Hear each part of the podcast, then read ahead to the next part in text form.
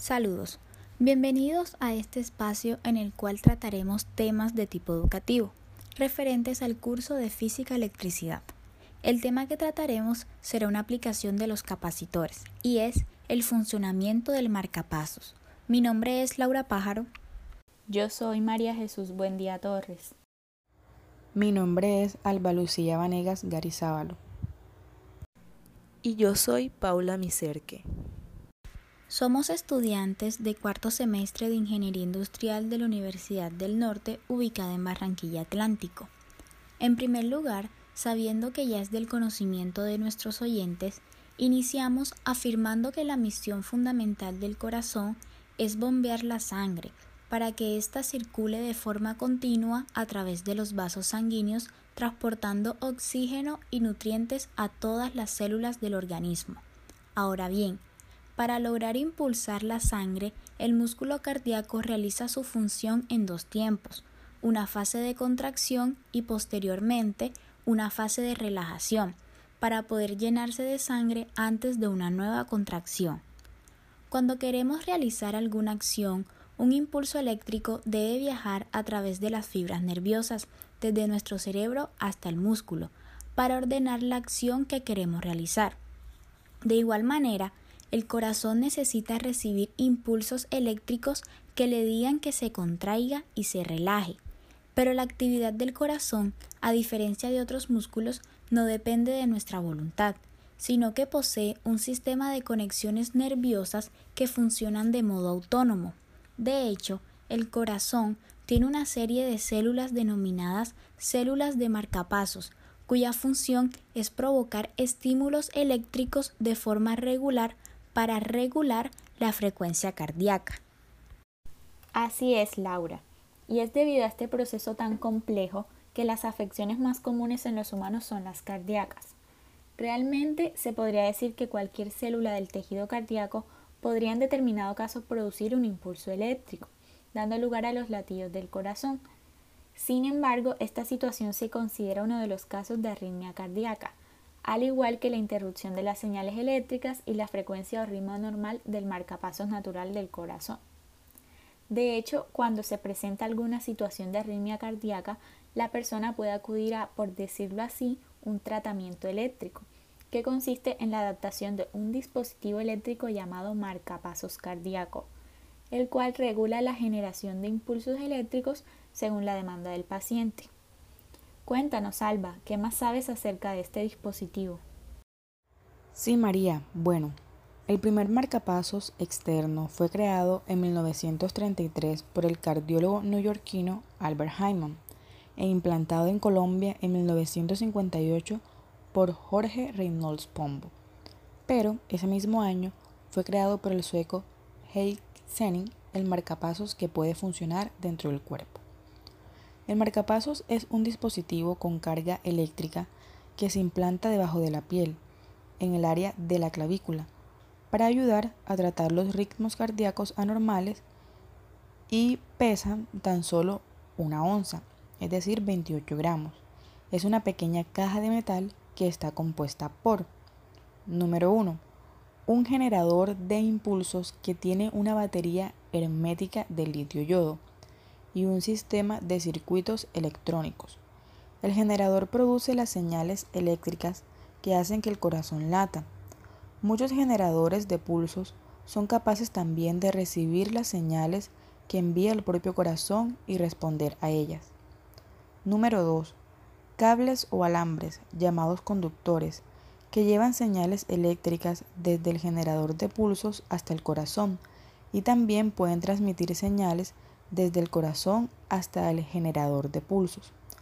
Uno de los extremos del conductor está unido al generador de pulsos y el extremo del conductor donde está el electrodo se sitúa en la aurícula, que es la cavidad superior del corazón o el ventrículo derecho, es decir, la cavidad inferior del corazón. Existen unos marcapasos donde los electrodos se ubican en ambos ventrículos. Número 3 circuito de estímulos, por sus iniciales RC, para la producción de los impulsos eléctricos. Número 4. Un circuito desensado para percibir las señales del paciente. Y número 5, un circuito de comunicaciones para ajustar los parámetros y cambiar la frecuencia del estímulo de acuerdo a la necesidad del paciente. Todo esto se logra gracias a que el marcapasos funciona como un vigilante del ritmo del corazón y si en algún momento percibe que no se produce un latido cardíaco, él mismo es capaz de detectarlo y envía una señal eléctrica a través de los cables electrodos para que el corazón se contraiga. Complementando lo anterior dicho por Alba, dentro del marcapasos o generador de pulso se encuentra un circuito RC, el cual está compuesto de resistencias y condensadores. Este es el responsable de generar los impulsos eléctricos, sustituyendo así al nódulo sinusal, el cual es llamado el marcapasos natural, puesto que es originalmente el encargado de producir dichos impulsos. Las partes del circuito son fuente de energía, voltaje que pasa por el corazón, resistencia del corazón del paciente y un capacitor. Gracias al capacitor, este circuito puede almacenar la energía suficiente para abastecer al marcapasos. Este se carga instantáneamente al tener contacto con la batería y debido a que está conectado a un circuito, inmediatamente libera la carga eléctrica que se necesita al momento exacto requerido. Existen en la actualidad diversos tipos de marcapasos artificiales en función de la necesidad del paciente.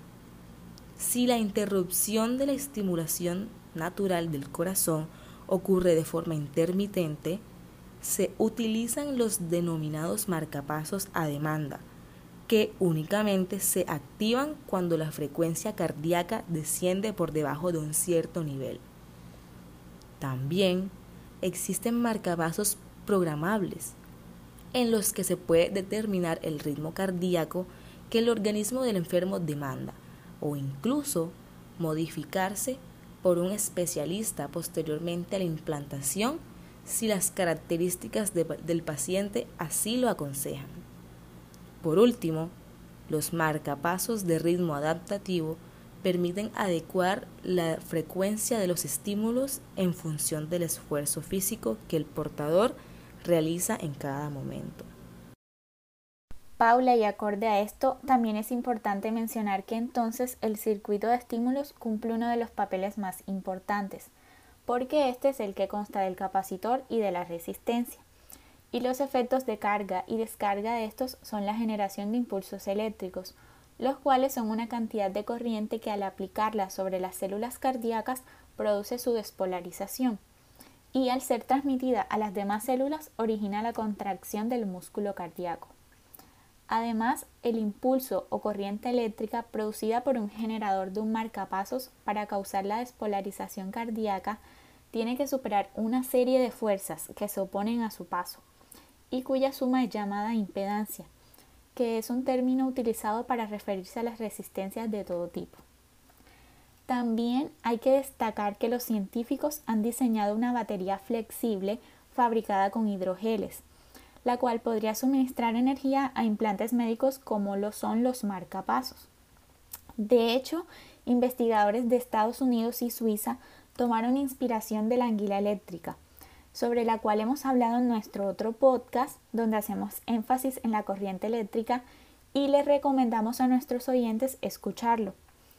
Esta anguila puede defenderse o aturdir a su presa generando aproximadamente 600 voltios de diferencia de potencial para crear este órgano artificial.